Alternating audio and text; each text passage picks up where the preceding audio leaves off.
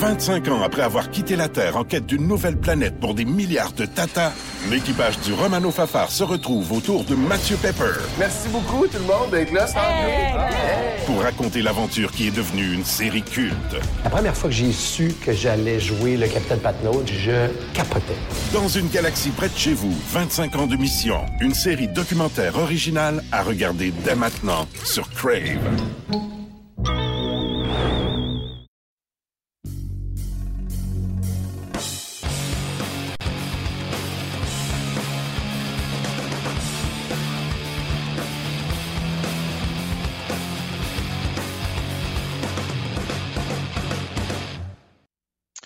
Salut tout le monde, bienvenue à cette présentation hebdomadaire de Sur la glace, notre balado-diffusion habituelle qui traite euh, de hockey junior, des meilleurs espoirs, de la Ligue américaine de hockey également. On fait le tour un peu des trois ligues juniors au Canada.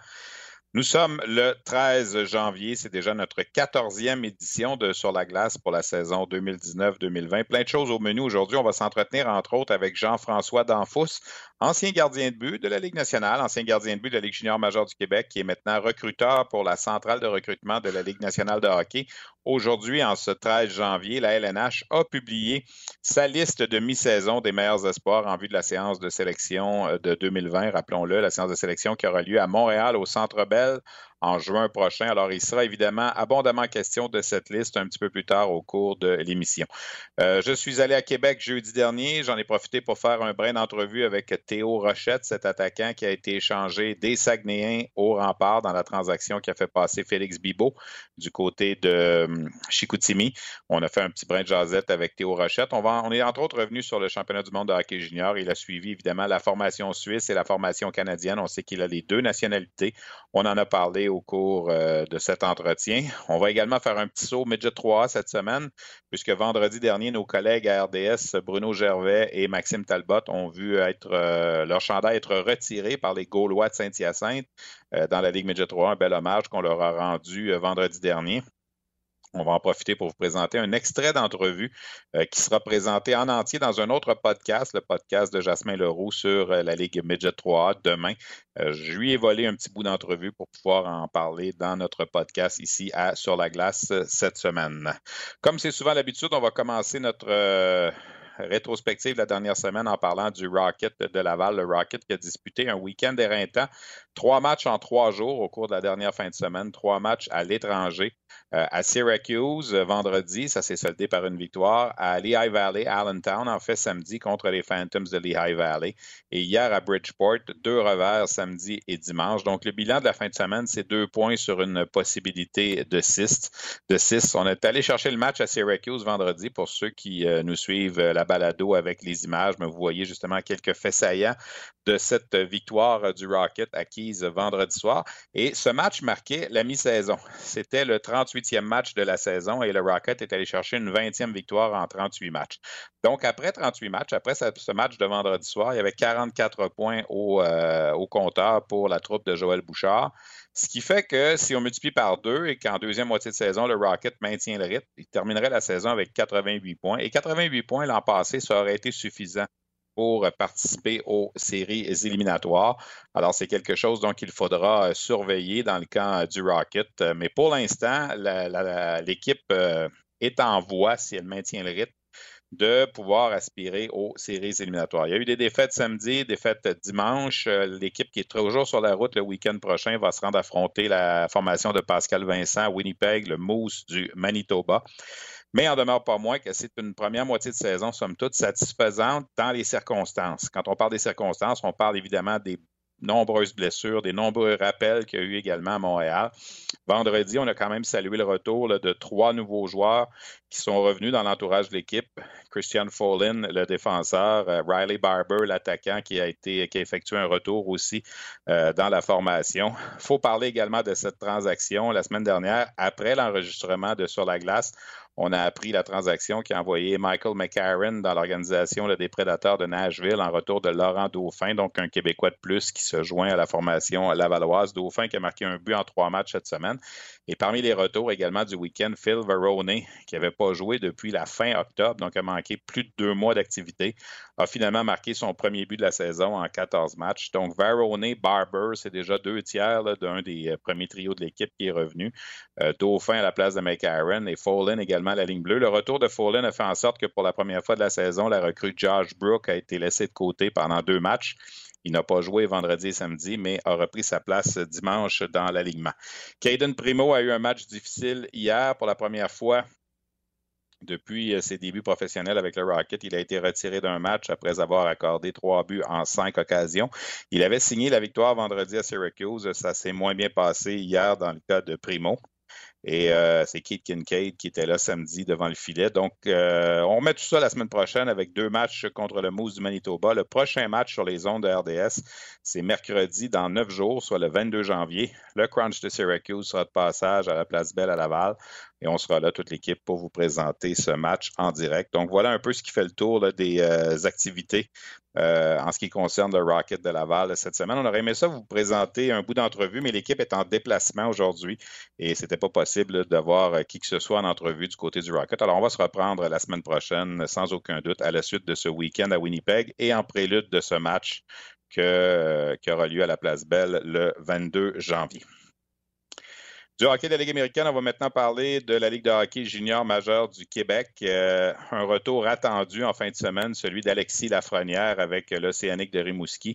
Lafrenière qui avait obtenu quelques jours de congé à la suite du mondial junior. Eh bien, on l'a honoré euh, samedi à Rimouski avant le match contre les Huskies de Rouen-Noranda. Euh, et Lafrenière a repris là où il avait laissé. Même s'il a raté neuf matchs en raison du championnat mondial de hockey junior, il est toujours au premier rang des pointeurs du circuit. Il avait 70 points, il en a maintenant 73. Pourquoi? Parce qu'il a récolté un but et deux passes à son retour avec euh, l'Océanique. Il a même en plus raté un lancer de punition euh, dans le cas de la Frenière. Donc, euh, L'Océanique a gagné samedi contre les Huskies, mais s'est fait surprendre hier après-midi, une défaite de 2 à 0, alors que le gardien Zachary Aymon a été très solide devant la cage des Huskies. Donc, un week-end de 500 là, pour Winoranda contre l'Océanique en fin de semaine. Et le retour de Lafrenière, donc il y a maintenant 73 points. On va en parler encore d'Alexis Lafrenière tantôt, lorsqu'il sera question évidemment de cette liste des meilleurs espoirs qui a été euh, rendue publique aujourd'hui par la centrale de recrutement de la Ligue nationale. Si on fait le tour un peu de ce qui s'est passé dans la Ligue junior majeure du Québec, en fin de semaine. Les Saguenay de Chicoutimi ont connu un bon week-end à l'étranger. Trois victoires dans les maritimes, 8-3 contre euh, Halifax vendredi soir.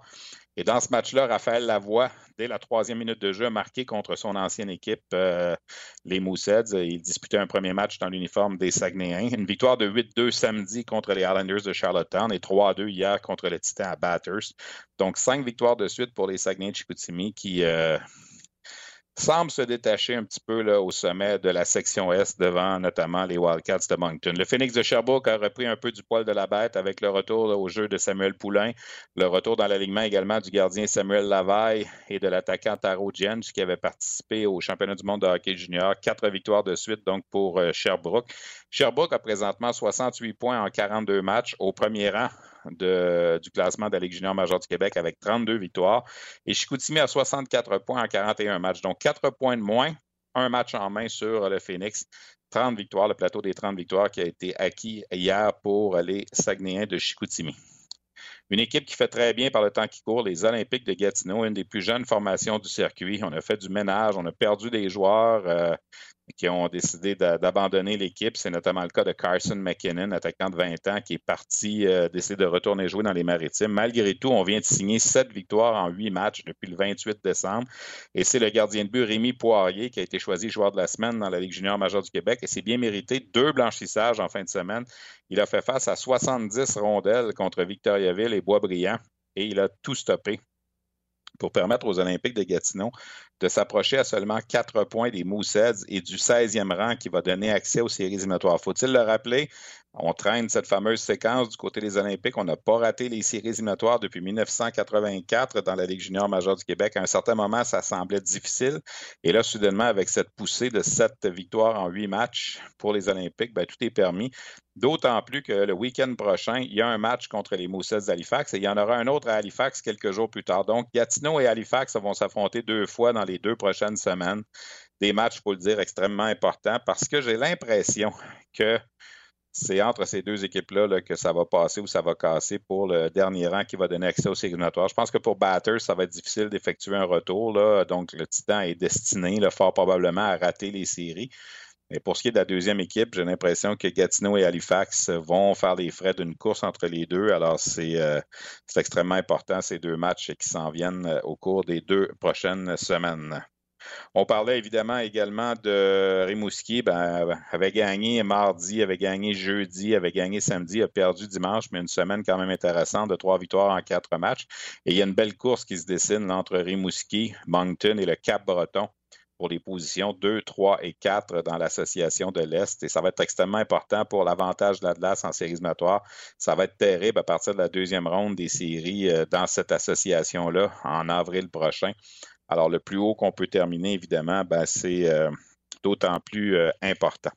J'ai profité de la fin de la période des transactions et de la fin de la période de, de balotage, parce qu'on sait qu'on pouvait également soumettre des joueurs au balotage à la suite des transactions, pour euh, regarder un peu le tableau des moyennes d'âge dans le circuit.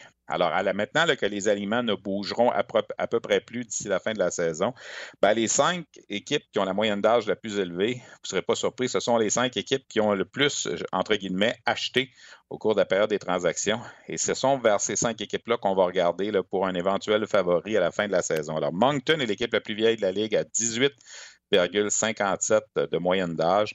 Euh, ça s'explique avec 11 joueurs de 19 ans. 11 joueurs de 19 ans également pour Chicoutimi qui est à 18,56, donc c'est à peu près pareil. Euh, Sherbrooke, Cap-Breton et Rimouski suivent dans l'ordre. Ce sont les cinq équipes avec les moyennes d'âge les plus élevées. Dans le cas de Rimouski, Cap-Breton et Sherbrooke, on a 9 joueurs de 19 ans dans la formation. Alors, c'est certain qu'avec des formations aguerries comme ça, on vise les grands honneurs. À l'opposé, les équipes les plus jeunes, Québec, toujours avec les cinq joueurs de 16 ans dans l'alignement. On a rajeuni même l'équipe durant la période des transactions en faisant l'acquisition notamment de Théo Rochette, de Cole Cormier. On a cédé Bibo, on a cédé Coxhead. Euh, Vraiment, Québec, une équipe, une des plus jeunes de la Ligue canadienne, à 17,67 de moyenne. Batters, 17,69. Shawinigan, 17,73. Saint John, Drummondville et Gatineau sont les trois autres équipes qui ont une moyenne d'âge inférieure à 18 ans. C'est jeune au niveau de la Ligue de hockey junior majeur du Québec. Je me suis amusé également à regarder, et ça c'est intéressant, il y a 35 joueurs présentement qui appartiennent à des équipes de la Ligue nationale dans la LHJMQ. 35 mais on en retrouve 15 à l'intérieur de deux formations. Les Wildcats de Moncton ont neuf joueurs qui appartiennent à des équipes de la Ligue nationale et les Saguenay de Chicoutimi en, a six. Quand on, en ont six. Quand on regarde du côté de Moncton, là, Fortier, Grou, Pelletier, Rodrigue, Spence, McKenna, Ovanoff et Anderson. Donc, neuf joueurs sur 22 qui appartiennent à des équipes de la Ligue nationale, c'est énorme. Du côté de Chicoutimi également, on en retrouve six. Harvey Pinard, Hood, deux espoirs qui appartiennent aux Canadiens. Niazev, Kotkov, Bibo et Raphaël Lavoie. Donc, euh, c'est certain que quand on regarde du côté des favoris, cette statistique-là ne fait pas foi de tout, mais c'est certain que ça veut dire beaucoup d'expérience et aussi beaucoup de talent.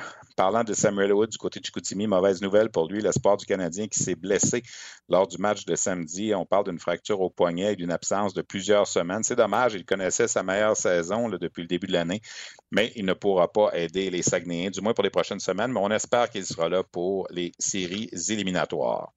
Je vous parlais de la fameuse liste, la centrale de recrutement de la Ligue nationale. Eh bien, ça a été publié aujourd'hui. C'est une liste qui est toujours attendue, le rapport de mi-saison. Et on retrouve huit joueurs de la Ligue de hockey junior major du Québec dans la première ronde, dans ce qui pourrait être le top 31. C'est beaucoup.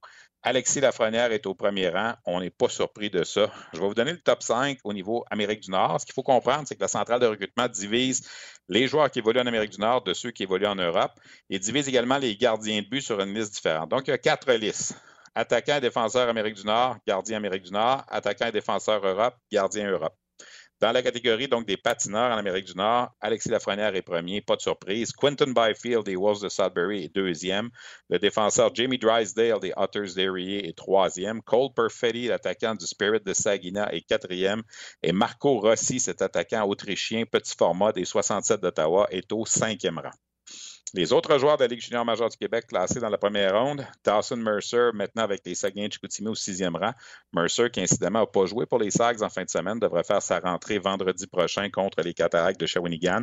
Hendrix Lapierre, qui est sur la liste des blessés, malheureusement, est classé 13e en Amérique du Nord. Justin Barron, également sur la liste des blessés, 15e pour les Mousses d'Halifax. Jérémy Poirier des Sea Dogs de Saint John, 16e. Maverick Bourque des Cataractes de Shawinigan, 24e. Luca Cormier, défenseur des Islanders de Charlottetown, 27e. Et Vassili Ponomarev, attaquant russe également des Cataractes de Shawinigan, 29e. D'autres mentions dans cette première ronde? Jacob Perrault du euh, Sting de Sarnia, qui est au 17e rang. Il est le fils de Yannick Perrault. Euh, ancienne grande vedette euh, de la Ligue de hockey junior majeur du Québec. Thomas Bordelot, le Québécois également, qui joue dans le programme américain. Le fils de Sébastien Bordelot est au 26e rang. Et Brandon Brisson, qui est un Américain qui joue pour Chicago dans la USHL, mais qui a évidemment des souches québécoises. Le fils de Pat Brisson, agent joueur, est classé au 31e rang. Euh, on va revenir sur cette liste après, mon, après euh, m'être entretenu avec mon invité parce que je trouvais ça important cette semaine de parler avec quelqu'un de la centrale de recrutement de la Ligue nationale et celui qui est en charge, si on veut, du territoire de la Ligue junior majeure du Québec. C'est un ancien gardien de but du circuit, euh, un ancien choix de première ronde des Devils du New Jersey qui a joué quelques, qui a joué au hockey professionnel pendant plusieurs années et qui vit maintenant à Moncton. On retrouve euh, au téléphone Jean-François Danfous. Salut Jean-François, ça va bien? Salut, ça va bien vous autres? Ben oui, ça va bien. Écoute, euh, bien content de pouvoir euh, discuter avec toi aujourd'hui en cette journée de publication de la liste euh, des meilleurs patineurs nord-américains en vue de la séance de sélection de 2020. Jean-François, tu couvres le territoire de la Ligue de hockey junior majeur du Québec quel est ton mandat exactement au sein de, la centrale de recrutement de la Ligue nationale avec euh, le patron, dans le fond, Dan Marr, qui lui supervise le tout? Qu'est-ce que tu dois faire? Est-ce que tu produis seulement qu'une liste pour les joueurs de la LSGMQ ou si tu regardes un petit peu tout ce qui peut se passer ailleurs, à gauche et à droite? Non, c'est vraiment, euh, vraiment un peu partout sur le territoire euh, nord-américain. Si tu veux, on est, on est sept dépisteurs à temps plein en Amérique du Nord. Chacun de nous a un territoire en particulier, mais euh, on, est aussi sur le territoire des, autres, dans le sens que moi, au début de l'année, septembre-octobre, euh, j'ai beaucoup été sur le territoire euh, de la Ligue d'hockey majeur du Québec, évidemment. Mais à partir de novembre-décembre, on a fait beaucoup de, crossover qu'on appelle, où ce que ça nous amène à aller sur les autres territoires pour faire des comparaisons. Ça fait que c'est c'est un peu ça euh, notre rôle. Euh, oui, évidemment, on a, notre propre territoire qui est, vraiment important pour euh, identifier les joueurs, mais par la suite, on est, on est aussi sur, sur la route pour vraiment faire des, comparaisons pour que nos listes soient, soient crédibles. Bon, je parlais juste avant de commencer l'entrevue avec toi de huit espoirs de la Ligue junior majeure du Québec classés en première ronde cette année. On peut dire que c'est une bonne année pour le circuit Courtois d'avoir huit, joueurs dans le potentiel top 31 en Amérique du Nord. Absolument. C'est une belle année pour euh, la Ligue d'hockey majeur du Québec. Il y a du beau potentiel, euh, beaucoup d'habiletés offensives, euh, des défenseurs qui, peuvent contribuer de différentes façons. vraiment, c'est une belle année pour moi de, commencer. C'est ma première année avec la centrale. Donc, c'est, je peux dire que, que je suis choyé de voir d'aussi bons joueurs de hockey sur le territoire cette année. Jean-François, tu es basé à Moncton. Alors, évidemment, tu vois beaucoup de matchs dans les maritimes, j'imagine. qu'est-ce que Qu'est-ce que tu vois cette année? On regarde sur la liste euh, Justin Barron d'Halifax, Jérémy Poirier des, des Sea Dogs également, Luca Cormier de Charlottetown. Ce sont des joueurs que j'imagine que tu as vu jouer euh, quand même très souvent depuis le début de la saison.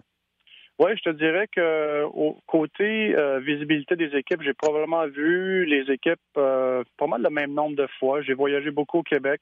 Évidemment, étant basé à Moncton, j'ai la chance de voir les équipes des Maritimes assez régulièrement aussi.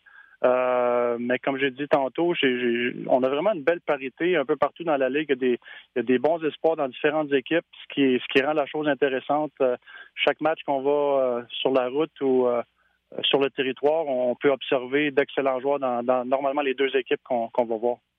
On s'entretient avec Jean-François Danfous, euh, recruteur pour la centrale de recrutement de la Ligue nationale, ex-gardien. Écoute, je ne veux pas te vieillir, Jean-François, mais tu t'es déjà retrouvé sur cette liste-là il y a très, très longtemps quand tu jouais dans la Ligue de hockey junior majeur du Québec. Ce serait quoi le conseil que tu aurais à dire aux joueurs qui euh, peut-être n'aiment pas leur classement en ce moment ou qui peut-être sont classés plus haut, de ne pas perdre de rang? Toi qui l'as vécu comme joueur, ça reste que ce n'est qu'un guide, il faut être honnête. C'est un guide parmi, euh, parmi tous les autres, mais ça peut quand même euh, être décevant des fois pour certains joueurs qui s'attendaient être plus haut ou être drôlement enivrant pour des joueurs qui sont plus hauts qui s'attendaient peut-être pas à ça. Non, exactement. C'est comme tu l'as dit, c'est une liste euh, qui est au service des 31 équipes. dans le fond, nous, on est des employés de, la Ligue nationale qui, est là pour aider les 31 équipes à identifier les joueurs. Par la suite, il y a peut-être des joueurs que, que nous, on a identifié un certain rang que les équipes euh, en tant que telles ont, beaucoup plus haut ou beaucoup plus bas. Donc, c'est un, un, point de référence. Euh, je pense que les joueurs doivent continuer à à performer, à, vouloir s'améliorer, à jouer avec passion, euh, pas se laisser faire euh, par les distractions qui peuvent venir euh, avec avec ces listes-là.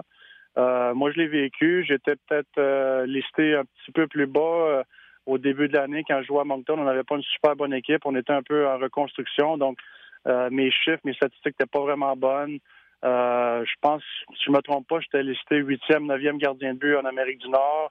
Euh, avant d'aller euh, au match euh, au match des espoirs de la Ligue canadienne, qui m'a vraiment donné un, coup de pouce. J'avais eu un bon match lors de cette partie-là, puis ça m'avait donné une deuxième vie, si tu veux. Puis lors du prochain ranking, je pense que j'étais rendu deuxième derrière Luongo en Amérique du Nord. Donc, les choses peuvent changer quand même assez vite.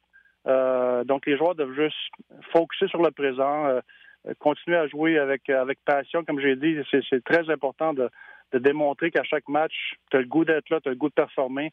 Puis les résultats sont, tu sais, des fois sont, des fois sont bons, des fois sont moins bons, mais quand l'effort est là, normalement les députeurs reconnaissent ça.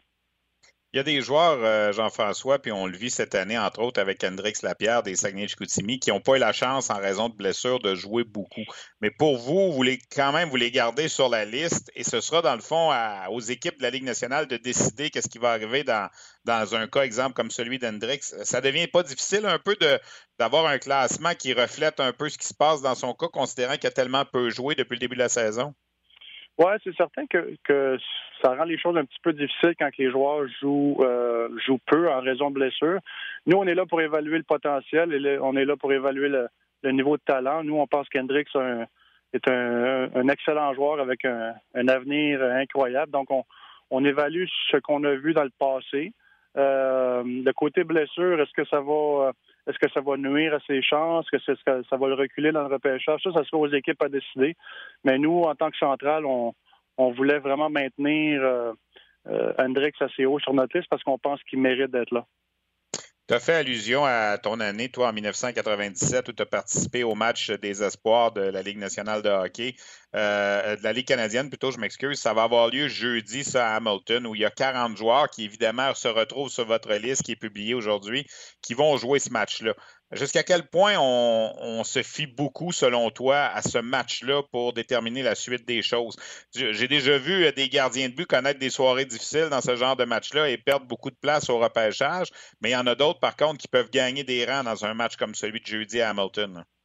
Oui, je te dirais, euh, je te dirais que cette partie-là, en, tant que telle, aide beaucoup les gardiens de but, en, particulier parce que, euh, il y a vraiment, il y a vraiment beaucoup de dépisteurs qui sont sur place, puis ont la chance de voir ces gardiens-là performer contre euh, les, meilleurs joueurs au niveau canadien de, ce groupe d'âge-là. Des fois, les gardiens de but sont difficiles euh, euh, à identifier dans le sens que souvent, ils ne sont pas numéro un dans leur équipe à cet âge-là. Donc, c'est difficile de, trouver des parties pour vraiment les voir performer. Donc, c'est un point de rencontre où ce que ça peut aider les gardiens de but, évidemment. Côté joueur, je pense que ça peut donner un coup de pouce à certains joueurs de vraiment se démarquer puis de solidifier un peu leur rang sur le, classement, mais je doute que ça peut vraiment éliminer un joueur ou euh, l'abaisser tant que ça. C'est, euh, tout, le monde a le droit à, avoir un mauvais match. Puis si, ça la donne que c'est durant ce match-là, euh, je pense pas que ça peut nuire au point de au point drastique de, de faire mal à un joueur au niveau du repêchage. Jean-François, je n'ai pas le choix de te parler un peu d'Alexis Lafrenière. Tu as sûrement suivi les matchs également du championnat mondial à la télévision, puis euh, tu le vois quand même performer depuis le début de la saison. C'est euh, un genre de joueur un peu, euh, multidimensionnel. Il n'y a pas grand-chose, il n'y a pas grand défaut comme joueur de hockey en ce moment quand tu le regardes du haut de la patinoire. Exactement. Non, c'est un joueur formidable. C'est un joueur que je suis certain que toutes les franchises de la Ligue nationale aimeraient avoir. C'est c'est un joueur avec beaucoup d'habileté. Euh, son patin est exceptionnel. Ses mains, son, son, sa vision du jeu. Mais qu'est-ce que j'aime encore plus, c'est qu'il compétitionne extrêmement fort. C'est quelqu'un qui se fie pas non, non seulement à, ses, à ses habiletés, mais c'est quelqu'un qui, qui peut jouer euh, avec robustesse, euh, qui n'a pas peur d'aller chercher les rondelles dans les coins. Euh, je pense que c'est ça qui le démarque. C'est le fait qu'il peut combiner tous ces atouts-là, puis le mettre ensemble, puis faire le joueur qui est présentement. Je ne sais pas si avant le championnat du monde, euh, toi et ton groupe de dépisteurs, euh, il y avait des discussions entre lui et Byfield pour savoir qui était pour être un et deux. Je pense que le championnat mondial de hockey junior a réglé le dossier une fois pour toutes. Oui, je te, dirais qu'au niveau de la centrale, on est très, très confiant qu'Alexis est, numéro un pour, pour y rester. Il a fait ses preuves, euh, il a dominé, ça fait trois ans qu'il performe. Puis des fois, c'est ça peut être dangereux pour les joueurs qui sont euh, qui sont considérés late comme ça, puis qui jouent une troisième année avant de, pouvoir se faire repêcher. Ça met beaucoup de pression, puis la façon qu'Alexis a performé cette année, c'est c'est vraiment exceptionnel, puis il a continué à s'améliorer, à progresser. Donc nous, côté de la centrale, euh, il est numéro un, puis on considère qu'il va qu'il va être euh, numéro un par le mois de juin. Ouais, ceux qui sont late, des fois, on dit qu'ils sont over-scoutés, puis on commence à leur trouver des défauts là, leur troisième année. Je me rappelle même dans le temps Jean Tavares, Jean-François, il avait joué quatre ans avant d'être repêché parce qu'on l'avait permis de jouer à 15 ans, puis que c'était un late lui aussi. Puis on avait, on avait l'impression qu'à sa quatrième année, on, on, y trouvait toutes sortes de défauts parce qu'on le voyait trop jouer. Là. Alors, euh, c'est vrai, tu raison, ça peut être un piège. Écoute, avant de te laisser, euh, tu as été entraîneur des gardiens avec les Wildcats il y a quelques années. Là, comment, comment tu te plais dans ton nouveau rôle de dépisteur? Est-ce que c'est quelque chose que tu avais envisagé? Euh, honnêtement, j'adore le rôle. Euh, j'ai vécu différents, différents rôles au niveau hockey. J'ai appartenu à un club junior A dans, les Maritimes. J'ai été entraîneur de gardien de but au niveau junior majeur. J'ai été directeur gérant pour l'Université de Moncton pendant deux ans aussi, avant d'accepter ce, ce, rôle ici. Donc, j'ai touché un peu de tout. Puis euh, vraiment, je pense que j'ai trouvé euh, qu'est-ce que j'aime le plus faire. J'aime identifier des joueurs, j'aime j'aime passer du temps dans les arénas pour euh, pour vraiment déterminer le, le, rang des joueurs, puis les identifier. C'est vraiment un rôle qui, qui me plaît. Puis j'espère de pouvoir poursuivre dans ce rôle-là pour plusieurs années encore. Ben écoute, on te le souhaite. Merci beaucoup, Jean-François, d'avoir pris le temps de discuter avec nous aujourd'hui. C'est très apprécié. Puis euh, je pense qu'on va suivre ça de près d'ici la fin de la saison. On aura peut-être l'occasion de se reparler là, lors de la publication de la liste finale au mois d'avril où on aura un meilleur portrait encore de ce qui s'est passé. Salutations aux gens de Moncton. Je sais que tu as adopté la région à la suite de ton séjour là-bas. Puis euh, au plaisir de se croiser très bientôt. Excellent. Merci beaucoup. Voilà, Jean-François Danfous, euh, recruteur pour la centrale de recrutement de la Ligue nationale qui couvre le territoire euh, de la Ligue de hockey junior majeur du Québec. Cet ancien gardien de but, choix de première ronde des Devils du New Jersey en 97. Il a disputé euh, quelques matchs dans la Ligue nationale et fait son bonhomme de chemin dans le milieu du hockey depuis un bon moment. Je vous parlais en début d'émission également que jeudi dernier, je suis allé faire un tour à Québec. J'ai assisté au match entre l'Océanique de Rimouski et les Remparts et j'en ai profité pour faire un brin de jasette avec euh, l'attaquant Théo Rochette, l'ancien des Saguenayens, maintenant acquis par les remparts de Québec, qui euh, incidemment est classé au 64e rang sur la liste de la centrale de recrutement de la Ligue nationale, donc en début de troisième ronde parmi les patineurs en Amérique du Nord.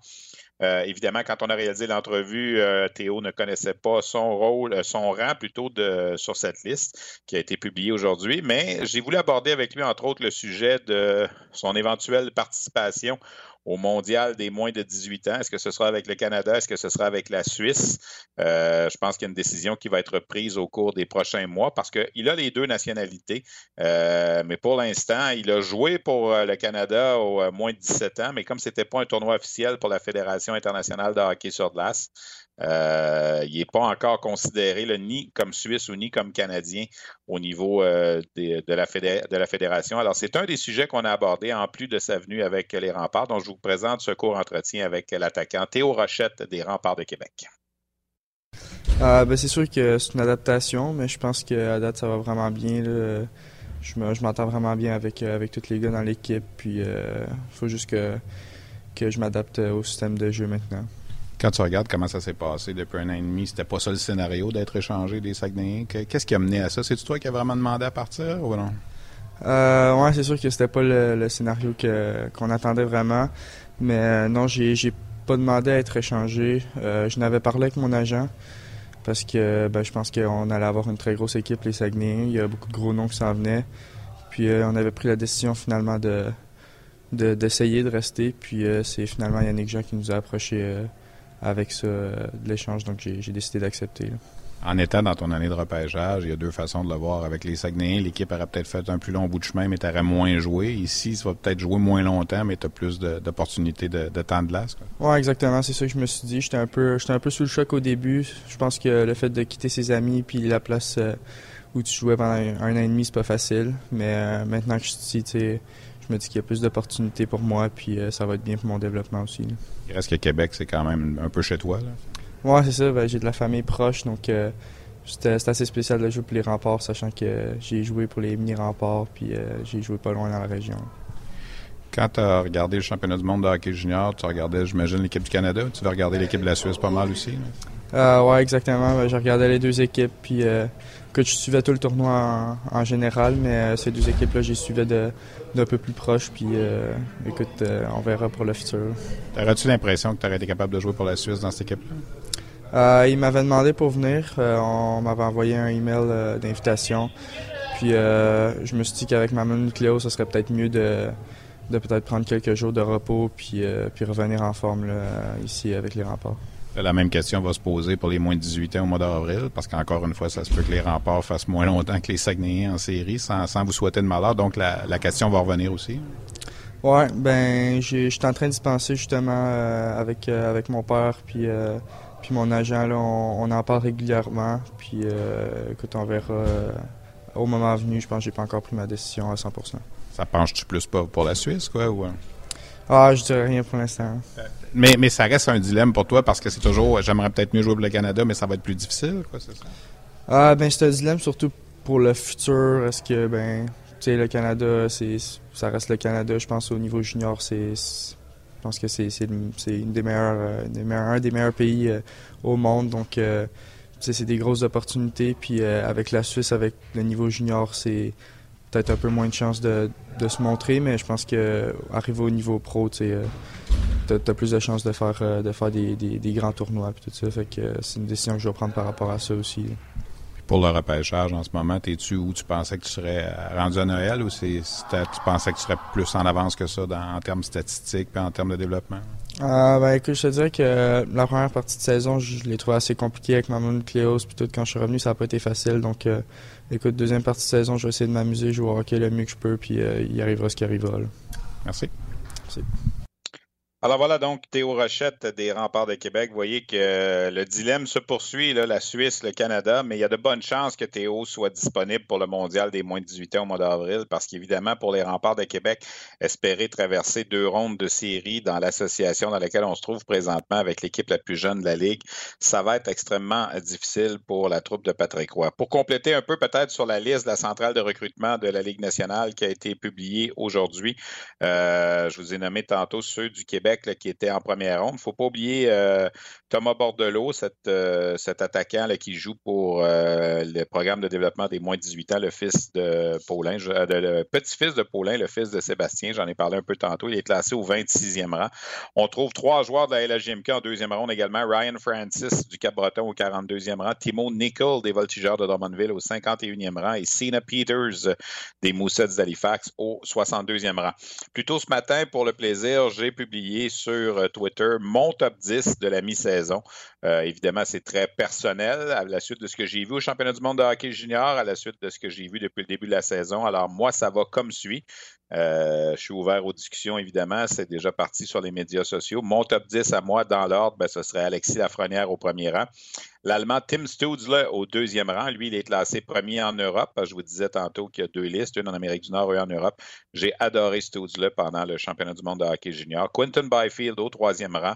Euh, Lucas Raymond, le Suédois, au quatrième rang. Le défenseur Jimmy Drysdale au cinquième rang. Marco Rossi des 67 d'Ottawa, sixième. Alexander Holz, l'autre Suédois, septième. Cole Perfetti, euh, qu'on a invité au camp de sélection d'équipe Canada Junior, mais qu'on a retranché au huitième rang. Euh, Yaroslav Askarov, le gardien russe, ça n'a pas bien été au championnat du monde de hockey junior, mais demeure quand même un atout intéressant au neuvième rang. Et l'attaquant Connor Zary des Blazers de Kamloops, qu'on a vu également au camp de sélection d'équipe Canada Junior, je le classerai au dixième rang. Alors ça, c'est mon top 10 de mi-saison. Euh, ça vaut ce que ça vaut, évidemment. On aura l'occasion, évidemment, de suivre ça tout au cours de la saison. Euh, peut-être vous parler maintenant un petit peu de ce qui se passe en Ontario et dans l'Ouest. D'abord, en Ontario, la série de victoires des 67 d'Ottawa a été stoppée samedi. Euh, ça a pris fin face aux Pete's de Peterborough, mais c'est quand même 16 victoires de suite que les 67 ont réussi à accumuler dans cette séquence extraordinaire. Les 67 qui sont au premier rang dans la Ligue de l'Ontario. Il y a eu un gros échange. Il y en a eu plusieurs échanges dans la Ligue de l'Ontario, mais vous savez que dans la Ligue de l'Ontario, on n'a pas le droit par la réglementation d'échanger un choix de première ronde. Les choix de première ronde, c'est sacré. On ne touche pas à ça dans la Ligue de l'Ontario. Chaque équipe repêche chaque année un choix de première ronde. Alors, quand on veut faire l'acquisition d'un joueur euh, d'impact qui a 18 ans, sais, un peu comme un Dawson Mercer au Québec. Le Chicoutimi est allé chercher Dawson Mercer à Drummondville. C'est un joueur d'impact qui a 18 ans seulement. Tu l'as pour un an et demi. Alors, c'est sûr qu'il faut que tu payes le prix. Euh, les Sags ont donné trois choix de première ronde au euh, Voltigeur de Drummondville. Mais dans l'Ontario, si tu veux faire l'acquisition de ce genre de joueur-là, tu ne peux pas donner tes choix de première ronde. Alors, évidemment, il faut que tu donnes beaucoup d'autres choses. Alors, euh, on a donné neuf choix au repêchage du côté de Niagara euh, c'est-à-dire qu'Oshawa a donné à Niagara pour faire l'acquisition de Philippe Tomasino, qui est un espoir de 18 ans, un choix de première ronde. Neuf choix au repêchage, dont cinq choix de deuxième ronde, des choix de troisième ronde, de quatrième ronde au cours des quatre prochaines années. On a payé le gros prix. Mais Tomasino, en trois matchs avec sa nouvelle équipe, les Generals d'Oshawa, six buts et quatre passes pour 10 points. Vendredi soir, je vais être à Oshawa. Je vais sûrement avoir l'occasion de discuter avec Philippe Tomasino. Je vais aller faire un tour en Ontario. Jeudi, il y a un match, il y a le match des espoirs à Hamilton. Et vendredi, je vais aller faire un tour du côté d'Oshawa. Ça va me permettre aussi de probablement faire une rencontre avec euh, Alan McShane, un espoir qui appartient aux Canadiens. Et peut-être que la semaine prochaine, on pourra vous présenter ça à Sur la glace. Toujours est-il que les Generals, depuis cette transaction, trois victoires en trois matchs, on a décidé d'y aller le tout pour le tout avec euh, Philippe Tomasino. Euh, petite nouvelle dans la Ligue de l'Ouest également, les Winter Rocks de Portland qui ont porté à 15 leur série de matchs sans défaite en temps réglementaire. Euh, ça roule bien pour les Winter Rocks qui sont premiers au classement de la Ligue de l'Ouest. Je vous parlais également en début d'émission qu'on allait faire un petit tour du côté du Midget 3A cette semaine. Vous savez qu'à RDS, on a également une balado-diffusion qui s'appelle Mission Midget 3A qui est enregistrée tous les mardis. Ça va reprendre demain. C'est euh, Jasmin Leroux qui est en charge de cette balado-diffusion-là. Et il va vous présenter demain en intégralité une entrevue qui a été réalisée par Jean-Christophe Bertrand, notre collègue, vendredi soir à Saint-Hyacinthe, alors qu'on a retiré les chandails de Maxime Talbot et de Bruno Gervais euh, du côté des Gaulois, leur équipe midget au tournant des années 2000. Alors, j'ai décidé de subtiliser un petit extrait de cette entrevue-là pour vous la présenter aujourd'hui à Sur la glace. Donc, pour l'intégralité, il faudra écouter Mission Midget 3, mais voici un petit bout d'entrevue donc euh, avec Maxime Talbot et Bruno Gervais euh, en ce qui concerne l'honneur qu'on leur a rendu vendredi. Vous avez joué un six matchs ensemble. Est-ce que vous gardez des souvenirs de ça, même si ça n'a pas été long? Euh, je te dirais, moi, j'ai pas une mémoire extraordinaire. Mes souvenirs euh, avec Bruno, Midget 3, peut-être pas. Mais j'ai eu la chance de me reprendre et de jouer avec lui dans la Ligue nationale. Donc ça, c'est des souvenirs où on a, pu, euh, on a pu réaliser notre rêve de jeunesse de, jouer en nationale de 1, mais de le faire ensemble, ça, ça rend d'autant plus ça. Toi, t'étais le petit jeune qui montait, je pense? Oui, puis c'était impressionnant. J'arrivais, le gars de 15 ans, mon chum qui est capitaine de l'équipe. Mais moi, j'en ai un souvenir, puis c'est un des souvenirs que ça, ça, dit tellement sur la personnalité, sur qui Max était. Euh, puis je l'ai raconté à Max euh, dernièrement, puis moi, ça m'avait marqué. J'étais venu avec l'équipe pour les séries, mais j'avais pas joué là de la saison. Puis, tu sais, je jouais un petit peu pendant les matchs, mais c'était plus pour vivre l'expérience. Simon voulait que je vive l'expérience entraîneur-chef. Puis euh, c'était super. Mais au match ultime, je me rappelle pas si c'était un 3 5 ou un 4 de 7, mais au match ultime, tu sais, c'est gagne, tu continues, tu les élimines. Perds, c'est fini. Le match était à Sainte-Foy, puis les Gaulois perdent le match. On perd le match, mais sais, moi, mon implication mentale, euh, les, centimètres, c'est plus ou moins là. C'est oui, je suis déçu, c'est plate, mais c'était pas mon équipe, c'est différent. Fait qu'en revenant dans l'autobus, je m'assois avec Max, puis on descend de cinq fois, puis c'est assez silencieux dans l'autobus, mais on sent bien. Puis Max, les épaules à Max sautent, puis il pleure. Mais tu sais, sais pas trop quoi dire en ce moment-là, tu le laisses aller, tu une petite table dans le dos, puis ça va être correct. Mais là, je regarde dans, dans l'autobus, je regarde autour, il n'y en a pas un qui pleure, tu sais. C'est le seul qui pleure. Là, ça m'a fait, ouais, ça m'a fait réfléchir, mais c'était ça, c'était ça son engagement, sa passion. Partout où il est allé, n'importe qui qui a joué avec lui le sait c'est à 110% puis tu peux pas faire assemblant d'être engagé, d'être impliqué. Puis ça démontrait que c'est ça que ça prend. c'est ça qui l'a amené loin parce que quand il rentre dans quelque chose, c'est avec la passion, l'intensité, c'est tout est là. Il donne tout, corps et âme, puis il faut que ça marche. Il acceptera pas la défaite. Alors, extrêmement intéressant ce petit euh, avant-goût donc de cette entrevue qui sera présentée dans Mission Midget 3A, l'autre balado-diffusion qui va parler exclusivement de hockey midget. Je vous invite à être à l'écoute. Et je salue mes collègues euh, Maxime Talbot et Bruno Gervais. Bruno, avec qui j'ai la chance de travailler sur les matchs du Rocket. Félicitations pour cet honneur qu'on vous a rendu euh, vendredi soir du côté de votre équipe Midget 3A, les Gaulois de Saint-Hyacinthe, qui ont retiré les deux chandails portés par nos deux collègues. Euh, comme je disais, lors des saisons 99-2000, 2000-2001. Le match des espoirs, je vous en ai glissé un mot. Ben, je serai là jeudi à Hamilton, donc pour couvrir. Euh, il y a neuf joueurs de la Ligue de hockey junior majeur du Québec qui vont participer à ce match. La plupart, euh, ils se retrouvent tous évidemment sur la liste publiée par la Ligue nationale aujourd'hui. On parle de Maverick Bourque, Alexis Lafrenière, Dawson Mercer, Vassili Ponomarev, Luca Cormier, Timo Nicol, Jérémy Poirier, le gardien Samuel Lavaille, j'en ai pas parlé tantôt, troisième sur la liste en Amérique du Nord pour les meilleurs gardiens. Et Ryan Francis du Cap-Breton qui profite, lui, d'une blessure pour euh, se joindre au groupe. Malheureusement, Hendrix Lapierre et Justin Barron avaient été choisis pour participer à ce match et ne pourront pas y être. Ça a lieu donc jeudi soir à Hamilton. Promis, on s'en reparle la semaine prochaine, donc euh, sans faute, lors de notre balado-diffusion sur la glace. Un petit mot également sur euh, les Olympiques de la jeunesse, euh, l'équipe Canada U16, dans laquelle on retrouve cinq joueurs de la Ligue Midget 3, va s'envoler pour la Suisse vers la fin de la semaine. Et c'est la semaine prochaine qu'aura lieu le tournoi de hockey, donc U16 pour euh, les Jeux olympiques de la jeunesse à Lausanne en Suisse. L'équipe est dirigée par Gordy Dwyer et on a annoncé cette semaine euh, que comme entraîneur adjoint, en remplacement de Daniel Lacroix, qui a été nommé entraîneur-chef des Wildcats de Moncton, on a confié la, tâche à Marc-André Dumont, un Québécois qu'on connaît bien ici, ex-entraîneur et directeur général des Screaming Eagles du Cap-Breton. Alors, euh, c'est lui et Gordy Dwyer donc, qui auront la tâche de mener le Canada à la médaille d'or dans ce tournoi euh, des Olympiques de la jeunesse qui est réservé pour les joueurs nés en 2004, donc des joueurs de 15 ans. Alors voilà, ça fait pas mal le tour de ce qu'on avait pour vous euh, cette semaine sur la glace. je tiens à remercier à nouveau toute l'équipe derrière, Olivier Côté à la technique, Luc Dansereau à la coordination. Merci également à mon collègue Jean-Christophe Bertrand pour ce bout d'entrevue avec nos deux honorés, Maxime Talbot et Bruno Gervais. Merci à Théo Rochette des Remparts de Québec et à Jean-François Danfous avec qui on s'est entretenu extrêmement intéressant avec euh, la centrale de recrutement de la Ligue nationale, nous a expliqué un peu son rôle et la confection de cette fameuse liste qui a été publiée aujourd'hui et qui est disponible sur le rds.ca. Donc, au nom de toute l'équipe, merci d'avoir été là et on se retrouve la semaine prochaine. Bye bye.